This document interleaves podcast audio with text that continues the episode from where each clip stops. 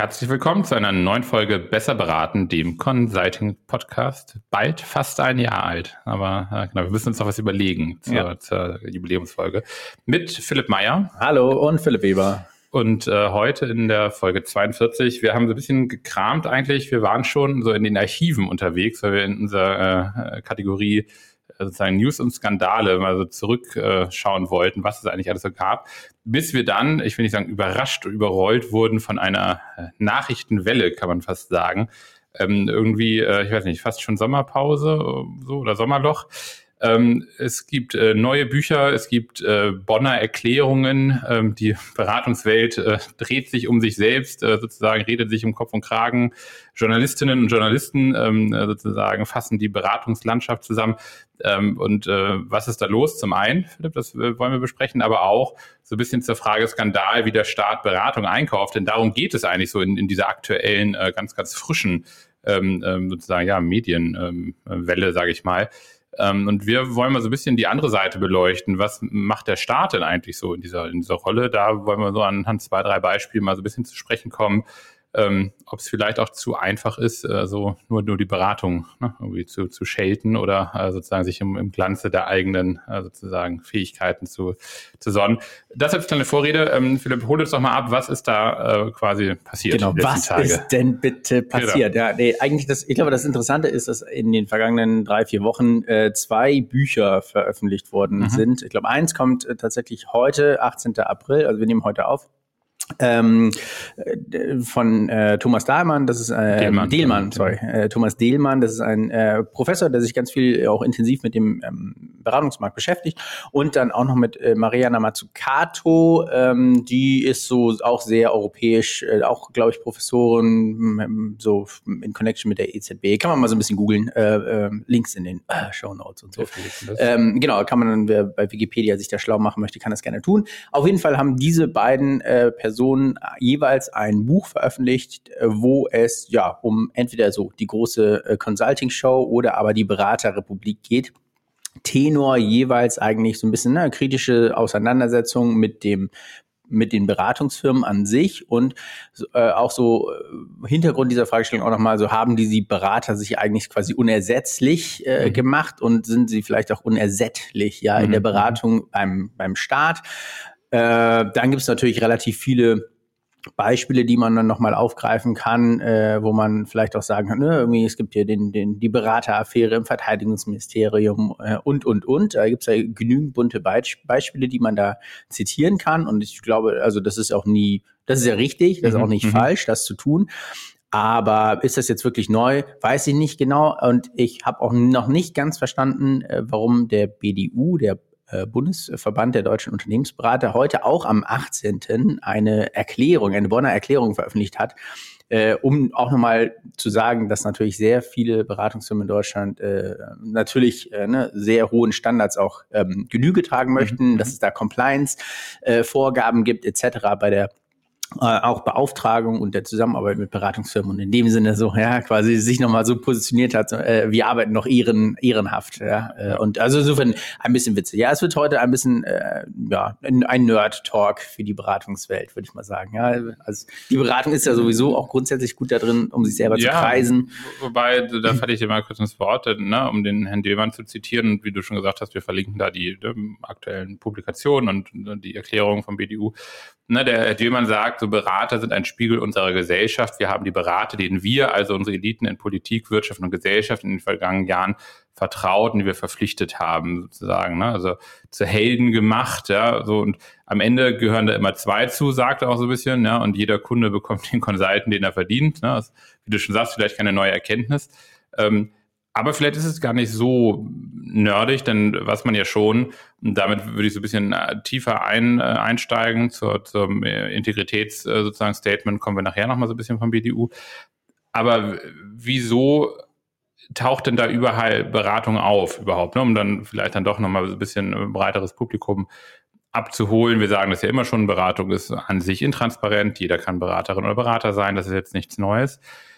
Aber warum findet denn Beratung auch im öffentlichen Sektor statt? Ist es nicht eigentlich total unattraktiv, so die Klischees so der irgendwie staubigen Amtsbude, wollen nicht alle was mit KI machen und irgendwie den Daimler beraten, haben wir doch letztens gesagt. Warum ist denn das jetzt hier auf einmal was, was im, im Public-Sektor? So schlechte Tagessätze, weiß ich aus meiner Zeit immer noch, möchte eigentlich keiner hin. Aber irgendwie sind da dann doch die großen Namen und Marken. Ja, genau, weil ich glaube, am Ende sind das einfach Riesenvolumina, die dann da mhm. beauftragt mhm. werden. Ja, also so irgendwie ein, ein Monster wie so ein Ministerium zu digitalisieren. Also da kann man schon mal jede Menge Personentage drin irgendwie verkaufen. Ja, insofern glaube ich, ist einfach aufgrund des Volumens äh, quasi der öffentliche Sektor schon auch immer interessant. Selbst wenn vielleicht vermeintlich ein Tagessatz nicht ganz so hoch und ganz so shiny ist, äh, wie das vielleicht in anderen äh, Branchen der Fall ist. Ja. Aber an sich, glaube ich, vom Spend allgemein ist es äh, beträchtlich. Ja, und die Themen sind da, du hast es gesagt. Ne? Ähm, und meine Wahrnehmung, warum auch die Diskussion da immer, und wir haben auch so beim Titel überlegt, da ist jetzt einfach so die, die nächste Welle und ne, also es ist ja immer wieder auch mal in der öffentlichen Diskussion. Und in der Regel, so meine Wahrnehmung, entweder wenn es irgendeinen Skandal gibt, weil ich weiß nicht, war das im Verteidigungsministerium, also irgendjemand hat jemanden da Best Buddy ne, in irgendein Amt gehoben, ja, also ein bisschen so dieser, diese Personalrochaden, die da stattfinden, dass, wenn das mal aufpoppt, oder einfach, wenn auch ähm, Zahlen offengelegt werden. Das ist, finde ich, einer der großen Unterschiede. Immerhin, muss man sagen, ähm, wird dir nun mal aufgezeigt, in Klammern so gut, wie man es eben denn verstecken kann oder nicht verstecken kann, wo eben auch Aufwände für Externe ausgegeben werden. Das ehrlicherweise weiß ich bei einem DAX-Unternehmen nicht. Also da sehe ich es nicht in der Bilanz. Das ich vielleicht Forschung und Entwicklung.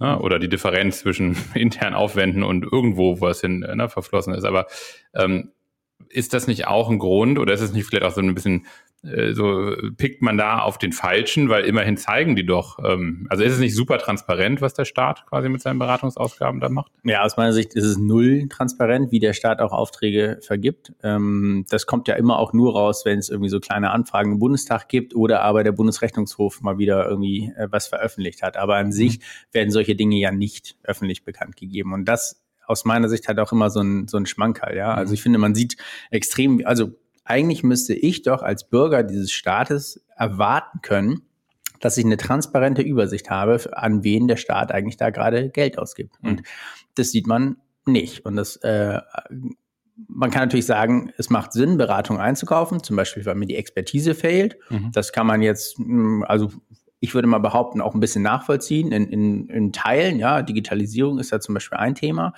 Äh, wir sehen das aber auch da drin, wenn Gesetzentwürfe entwickelt werden, dass es auf einmal auch ähm, Großkanzleien sind, die diese Gesetzentwürfe schreiben. Die haben natürlich auch gewisse Interessen, die da vielleicht auch mal eine Rolle spielen. Am Ende, ne, so, man geht halt alle auf den gleichen Bundesbankenverbandskongress äh, zum Beispiel. Äh, das ist sicherlich ein, ein Thema. Das ist so eine Grenze zwischen Lobbying, Politikberatung. Äh, wir unterstützen hier und in, in, in quasi bauen dieses, dieses Gesetz.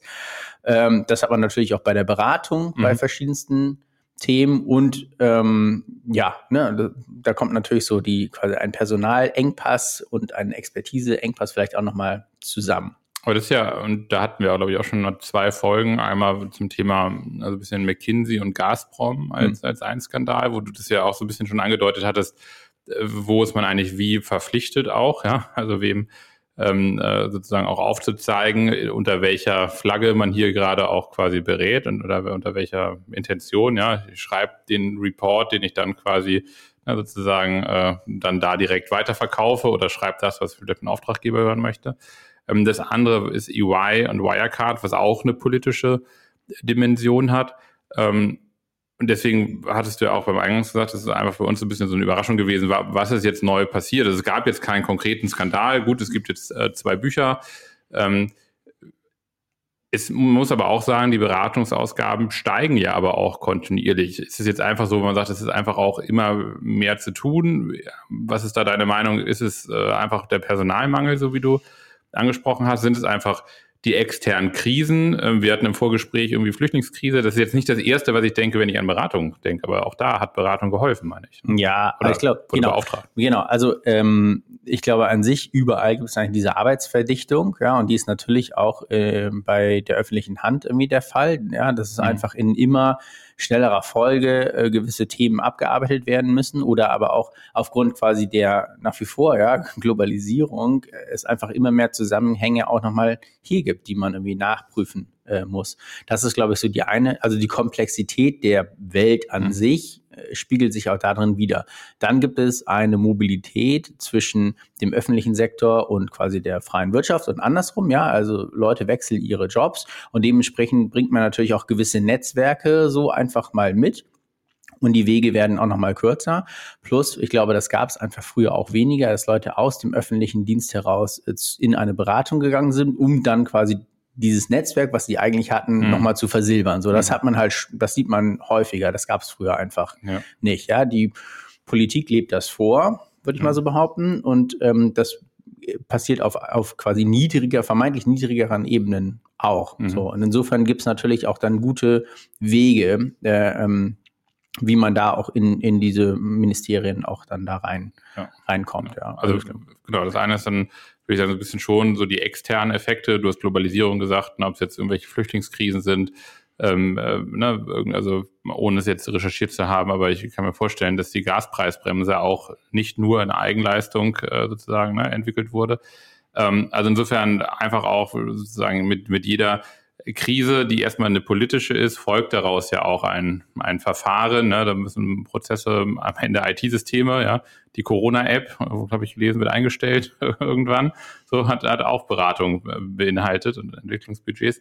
Jetzt will ich darauf hinaus, es gibt aber auch interne Faktoren, wo, wenn du so willst, der Staat am Ende am, also ja, selber verursacht, dass überhaupt Beratung eingekauft werden muss, wo man sich schon so ein bisschen fragt, wieso werden dann die Gelder, die eigentlich für, für äh, Förderidee 1 ne, irgendwie äh, sozusagen ja von Steuerzahlerinnen und Steuerzahlern bereitgestellt werden, dann quasi so verklausuliert, komplex gemacht, dass sie eigentlich wieder nur mit externer Hilfe ähm, äh, quasi zu leisten sind, ohne da jetzt konkrete Namen zu nennen, aber so vielleicht kannst du es ein bisschen beschreiben. Wir haben jetzt auch gerade eine Ausschreibung gehabt, die genau eigentlich das verursacht. Vielleicht kannst du ein bisschen eine Idee geben, was im, im Kleinen da auch ja, schlimmer genau. dann. An Und aus meiner Sicht ist das eigentlich so der fortlaufende Skandal. Mhm. Ja, also dass der, also wir als Deutschland, wir sind so intransparent in der quasi Beschaffung von unseren Beratungsleistungen im Vergleich zum Beispiel zu Skandinavien, dass, äh, dass es auch einfach sehr äh, muggelig ist, da mhm. für Beratungsfirmen auch äh, teilweise dann da unterwegs zu sein. Und ähm, das Beispiel, worauf du hinaus willst, ist zum Beispiel, dass im Rahmen dieser gesamten Energiewende, Wärmewende-Thematik da auch natürlich sehr viele Fördergelder auf einmal aufgetan werden. Und ähm, aufgrund der Tatsache, dass es, ne, es gibt quasi Bundesverantwortlichkeiten und es gibt Länderverantwortlichkeiten, aber der Bund stellt Gelder bereit, die dann quasi zum Beispiel kommunale ähm, Stromenergieversorger dann auch aufgreifen können, die können sich dann auf diese Fördergelder bewerben. Das ist aber teilweise so komplex, dass die äh, quasi Stromversorger dann noch selber sagen, oh, okay, das schaffen wir gar nicht mit unserem eigenen Personal, weil wir haben ja auch noch äh, Gaspreisbremse und wir müssen, weiß nicht, ne, teilweise hast du dann ja auch bei dem Stromversorger auch noch irgendwie die Busse, die werden auch betrieben, die ja. machen jetzt auch noch das Deutschland-Ticket und davor hatten sie dieses 9-Euro-Ticket. Also äh, alle sind quasi schon komplett unter Strom. Und äh, ja, dementsprechend muss man quasi externes Personal hinzuziehen, die sich dann auch noch in diesen Vergabekriterien so gut auskennen, um dann diese super komplexen Vergabeförderrichtlinien zu erfüllen, um dann diese Gelder zu bekommen. Also ich brauche ja. externe, um meine internen Gelder Genau, genau. Ich brauche externe, damit interne Gelder irgendwie verteilt werden können. Und das, äh, da muss man sich ehrlich gesagt auch einfach mal an den Kopf fassen und sagen, was ja. machen wir hier eigentlich? Ja. Jetzt haben wir so ein bisschen, also das jetzt ich, ein bisschen so ein, so ein längeres Intro, um natürlich so ein bisschen aufzuzeigen. Also A, irgendwie, es gibt immer mal wieder Phasen, wo es vermeintlich relativ einfach ist, so auf die Beratung abzuzielen. Ja, ein Buch, ne, wo man sagt, ich äh, mache erstmal sozusagen, ich, ich stelle mal, ich stelle ja nur Fragen, ja, so, ähm, ne, sozusagen, wie steht die Beratungslandschaft da und so ein bisschen mit dem natürlich auch Image, Berater-Bashing, wie gesagt, man muss sich ne, um diese Berufsgruppe, glaube ich, keine Sorgen machen, denen geht es allen gut. Ähm, aber das kommt besser, als zu sagen, ein, ein Buch zu schreiben, ähm, warum alles so toll ist. Und es ist ja auch nicht alles toll. So, ne? Also ich will nur sagen, so, das, ist, das ist der eine Effekt. Ähm, dass dann der Bundesverband Deutsche Unternehmensberatung sagt, wir geben eine Erklärung ab zur Integrität von Consulting-Leistungen gegenüber öffentlichen Auftraggebern, ähm, ist, glaube ich, auch ein Fortsetzen zu sagen, ich muss natürlich auch so ein bisschen reagieren. Das Thema ist einfach heiß. Und ähm, ne, viele Beratungen, glaube ich, kratzen auch daran, einfach auch ein besseres Bild von Beratung abgeben zu wollen, als das, was so ein bisschen als Sau natürlich durch die Medien getrieben wird, weil da hast du die großen Brands, ja, an denen das irgendwie abperlt, sage ich mal, weil es die vielleicht auch im Zweifel gar nicht interessiert. Ähm, ja, und hier kämpft jetzt zu Recht auch ein Bundesverband und sagt, ey, wir haben hier tausend äh, ne, irgendwie äh, äh, Mitglieder, ähm, die alle super Beratungsleistungen machen, ja, die, die drehen sich da im Hamsterrad und äh, sorgen dafür, quasi, dass ihre Qualität anerkannt wird. Ähm, die werden aber gar nicht gefragt. Und da will ich jetzt ein bisschen äh, sozusagen, um das noch konkreter zu machen, anhand von zwei Beispielen, nämlich einmal, wie werden überhaupt Beratungen gefragt? Also vielleicht kannst du so ein bisschen berichten von dem Vergabeverfahren. Ähm, du bist jetzt ja auch hier mal an der Front, was das ganze Thema ne, E-Vergabe mhm. und keine Ahnung, was wir da alles schon gesehen haben in diesem ganzen öffentlichen, in dieser Tool-Landschaft. Wie funktioniert das eigentlich? Gibt es da das eine Tool, wo die Wahrheit ist? Gibt es da viele? Wie transparent ist das? Ja. Und dann quasi als, als zweites Thema so ein bisschen ähm, abschließend nachher, was ist eigentlich, wenn das nicht vergeben wird? Was ist eigentlich PD und wieso landet das da? Um, um dann nochmal so ein bisschen die Frage eher in Richtung der Staat auch mal zu stellen was kann sich da eigentlich verändern? Aber starten wir mal mit dem, mit diesem Tool. Also, wie funktioniert es denn, wenn jetzt der BDU sagt, zu Recht, wir haben hier ganz tolle mittelständische Beratungen, ähm, ladet die doch mal ein. Wo, wo rufen die denn an, um sich mal vorzustellen? Ja, genau. Also da geht's schon mal los. Ja, also es gibt. Wo faxen die das wo hin? Wo faxen die das hin? Genau. Also erstmal gibt es natürlich Vergaberichtlinien. Es gibt bestimmte Schwellwerte, das sind in, in quasi Eurobeträgen und je nachdem, wo ich unterwegs bin, ähm, gibt es auch die sogenannte Sektorenvergabe, ja, das ist irgendwie höher. Äh, da muss ich ähm, wenn ich, also muss ich europaweit ausschreiben oder deutschlandweit ausschreiben, wenn ich bestimmte Eurowerte überschreite in meinem Volumina. Das ist natürlich so der dreckigste Trick aller Zeiten, auch super durchschaubar. Ich bleibe einfach unter dieser Schwellwerte und beauftrage einfach drei Projektphasen, die irgendwie unterschiedlich heißen, komme ich auch dahin. So, das ist ähm, das, das, das zweite Thema ist, es gibt unterschiedlichste Portale, auf denen öffentliche Auftraggeber in Deutschland äh, ihre Ausschreibung platzieren können. Da gibt es irgendwie das äh, deutsche Vergabeportal, die T die TVP. Äh, da gibt's aber noch unter, es gibt noch bund.de, es gibt aber noch weitere, äh, teilweise ähm, regionale Ausschreibungen auch.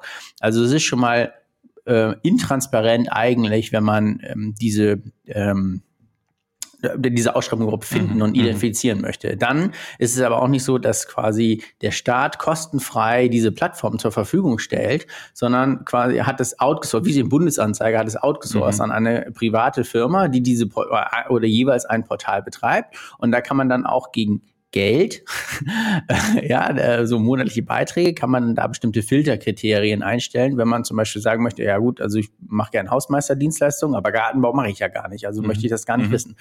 So, ähm, das ist schon mal so das, das eine Ding. Also das ist irgendwie einfach schon allein unsauber konzipiert. Dann Wobei ganz kurz, da vielleicht nochmal, also an sich, dass es eine Plattform gibt, ist natürlich gerade für diese ganz vielen unendlichen Leistungen, du hast es gesagt, ne, ob von Wartung der Rauchmelder bis zur Hausmeisterleistung, Straßenbau, oder wir ja, bauen Flughafen. Wir beschaffen 150 äh, iPads für ne? unsere Erzieherinnen genau, also und deswegen, Erzieher. Ja, ja, klar. Das, ist, ist ja in dem Sinne schon mal positiv zu sagen, es gibt sozusagen diese, diese Plattform. Aber jetzt wird es natürlich interessant, wenn ich, ne, je höherpreisig das Ticket, sage ich mal, ja, je, je glänzender so ne, der Schatz, der da vermeintlich zu holen ist, ähm, so wie geht es dann weiter? Genau. Wenn ich also, den Filter auf Beratung gesetzt genau, habe. Genau, genau, genau. Dann äh, gibt es oftmals Rahmenverträge, die man da, ähm, auf die man bieten kann. Ähm, die gibt's immer in gewissen äh, Jahresschwellen. Und da muss man einfach auch eine gewisse Größe haben, selbst wenn am mhm. Ende das überhaupt gar nicht angerufen wird. Aber die ähm, Anforderungskriterien sind teilweise so schwierig zu erreichen, dass am Ende eigentlich diese Rahmenverträge mit diesen großen Volumina sowieso nur an diese großen Unternehmen gehen. Also quasi diese ganzen, ich sag mal gerade auch aus dem angelsächsischen Raum kommenden Firmen bekommen auch, auch einfach aufgrund der selbstgesetzten Vergabekriterien, das sind keine gesetzlichen, das ist einfach nur so, oh, wir hätten gern mindestens 10.000 Leute, die ihr im hm. Zugriff haben müsst für diesen Rahmenvertrag. Ähm, äh, die kommen dann da zum Zuge. Ja, ja, also man, man selektiert eigentlich schon, ja, alle reden immer davon, wie toll auch der deutsche Mittelstand sei, aber also der deutsche äh, Beratungsmittelstand wird auf jeden Fall nicht bedacht äh, bei solchen Themen, ja. Und äh, die Beratungen, die das schaffen, die sind, ähm, die machen einen super guten Job. Ja, das muss man auch einfach mal, mal sagen. Also die Beratung, die mittelständischen Beratungsfirmen in Deutschland, die es schaffen, äh, da auch öffentliche Auftraggeber zu beraten, die haben sich super positioniert und die machen wirklich gute Arbeit, weil die das auch schaffen, quasi da überhaupt dagegen anzugehen, ja. weil da an sich schon von den Grundkonstrukten her eigentlich der Wettbewerb so ein bisschen schief ist. Ja, ich kann es aus eigener Erfahrung berichten, so in meiner aktiven Beraterzeit, wo es aber auch darum ging, sich überhaupt diesem Verfahren zu stellen. Na, selbst wenn man sagt, da ist jetzt vielleicht nicht die Anforderung 10.000 ne, irgendwie Ressourcen im Zugriff zu haben, sondern, weiß ich nicht, ne, fünf einschlägige Referenzen und, weiß ich nicht, irgendwie so und so viel FTE, aber überhaupt sozusagen diesem sehr starren Prozess mit all den Anforderungen. Also man ist froh, dass es nicht alles ausgedruckt werden muss, aber was du da quasi an Administration hast, an sozusagen auch, auch Informationsblätter, Richtlinien, ähm, sozusagen ähm, Anforderung an die Ausschreibungsdokumente, wo man ja eigentlich sagt, Mensch, das ist eigentlich gar keine schlechte Idee, dass ich auch eine gewisse Struktur in die Ausschreibung bringe, aber es widerspricht natürlich auch so ein bisschen der Möglichkeit, sozusagen ähm, allein aufgrund des administrativen Aufwands, also ich habe das so festgestellt, du musst eigentlich eine Person haben, also Angebotsprozesse sind ohnehin schon anstrengend ne, für Beratung. Ähm, wir erleben das ja selber, wenn wir über White Label natürlich ausschreiben und die Beratung sagen, okay, so ne, Woche irgendwie Angebotsfrist, was erwartet der Kunde da, wie viele Seiten ne, werden da tatsächlich gelesen? Ja, ich mache da ein Deck von 20, 30 Seiten. Jetzt habe ich hier sozusagen nochmal diesen administrativen on top, ich muss einen Brief schreiben, ich muss die Referenzen einholen, ich ne, muss irgendwie Skill-Matrizen ausführen, das Mappen auf manche Level. Also an sich würde ich sagen, es, es ist auch ein administrativer Aufwand, der auch vielleicht gerade kleinere Beratungen auch einfach abschreckt, mit vielleicht einer eigentlich, genau wie du gesagt hast, so, ne, jeder möchte den Mittelstand fördern, aber äh, gar kein sozusagen beschleunigtes Verfahren zulässt. Ähm, ja, wie du sagst, äh, vielleicht, wenn es freihändige Vergaben sind, aber da wissen wir natürlich auch so ein bisschen aus, aus Erfahrung, ähm, wer bekommt die dann? Ja, mhm. also natürlich auch ja, die, die vielleicht schon da sind und das vorher abgreifen und vielleicht dafür sorgen, dass es so geschnitten wird, dass es auch so unter der Hand weiter beauftragt. Ja, genau, genau. Und das ist eigentlich so auch nochmal eine kleine Pervertierung eigentlich dieses Systems. Denn, das hattest du vorhin schon mal angesprochen, es gibt nämlich auch noch zum Beispiel eine Firma, private Firma, die heißt PD, Partner, hieß früher mal Partner Deutschland und ist eine GmbH. Diese Anteile an der GmbH werden aber gehalten von äh, Städten, Kommunen ähm, und äh, äh Bundesländern. Mhm. Äh, und diese, diese Firma äh, ist eine Beratungsfirma. Mhm. Also es gibt quasi, das ist quasi eine staatliche Beratungsfirma. Und jetzt kann man natürlich sagen, oh, das ist natürlich total gut, äh, clever. Ähm, äh, so der Staat sollte auf jeden Fall auch die Möglichkeit haben, selber Berater, das ist wie auch eine Inhouse-Beratung Inhouse in, bei, bei, bei, einem großen ja. Unternehmen auch. So machen wir das einfach. Aber quasi mit dieser Konstruktion, dass ähm, staatliche Träger Anteile an dieser privaten Firma haben, umgehe ich eigentlich dieses ganze Ausschreibungsthema. Mhm weil ich ja sowieso daran beteiligt bin und kann dementsprechend auch quasi Aufträge selber dahin vergeben. So, dann muss man es aber auch nicht quasi öffentlich ausschreiben oder beauftragen. Ja, dann kann man es auch, auch einfach anders machen. Und das ist halt für mich auch einfach nur wieder so ein Indikator, wie man einfach ein bürokratisches Monster, dieses ganze Ausschreibungsrecht und ne, also nach welchen Förderkriterien bekomme ich denn welche Gelder zugeteilt, das, das ist einfach aus meiner Sicht ein Eingeständnis, dass das so komplex und unbeherrschbar ist, dass ich mir selber, obwohl ich ja die Fähigkeiten hätte, das zu verschlanken, dass ich mir selber so eine Krücke baue, hm. wie ich auch noch mal anders eigentlich wieder an Beratung ja, knapp komme. 700 Leute, ne, die da beschäftigt sind, glaube genau, ich. Genau, genau. Gibt auch noch, eine kleine Beratung. Genau, genau. Gibt es auch noch, gibt's auch noch äh, Dataport, auch so zwei, drei andere äh, Firmen, ja, an sich. Die Idee ist, äh, glaube ich, äh, total richtig. Aber es ist natürlich auch einfach ein, ein Ausdruck von, ähm, ja, einfach quasi so einer Komplexität, die einfach überbordend ist. Naja, vor allen Dingen, ich glaube, es macht dann Sinn, wenn da, also wenn da die Attraktivität dieser, wenn es am Ende ist es ja wie ein Service Center oder wie ein ausgelagerter Dienstleister. Ne? Ich meine, weiß nicht, das Uniklinik äh, macht halt auch irgendwie das Catering vom Uniklinik Catering-Dienst und, ne, weiß ich nicht, die Labore sind auch eigene GmbHs und die haben dann, weiß ich nicht, eine, eine Kosten-Leistungsrechnung untereinander und ne, werden als Profit Center geführt. So, das ist schon alles nachvollziehbar. So, hier ist es halt leider nicht so. Das wissen wir natürlich auch aus Erfahrung. Wer leistet dann tatsächlich? Ne? Das heißt, es wird, wenn das als Vehikel genutzt wird, um dann einfach unkomplizierter an noch mehr Beraterinnen und Berater zu kommen, um damit den sozusagen Vergabeweg äh, sozusagen zu genau, umgehen. Genau, weil quasi diese staatlichen Beratungsfirmen so quasi Unteraufträge einfach äh, vergeben, genau. um quasi ihre eigene Beratungsmannschaft ja. zu vergrößern. Das genau. ist ja das Thema. Genau. Und dann kommt die große Beratung, die da vermeintlich irgendwie einen Stein im Brett hat. Die hat dann aber keine, keine Zeit, holt sich irgendeinen Buddy rein und der kennt noch einen Freelancer. Dann haben wir genau diese vier, fünfstufige äh, Kette, gegen die wir eben häufig auch antreten mit, mit White Label.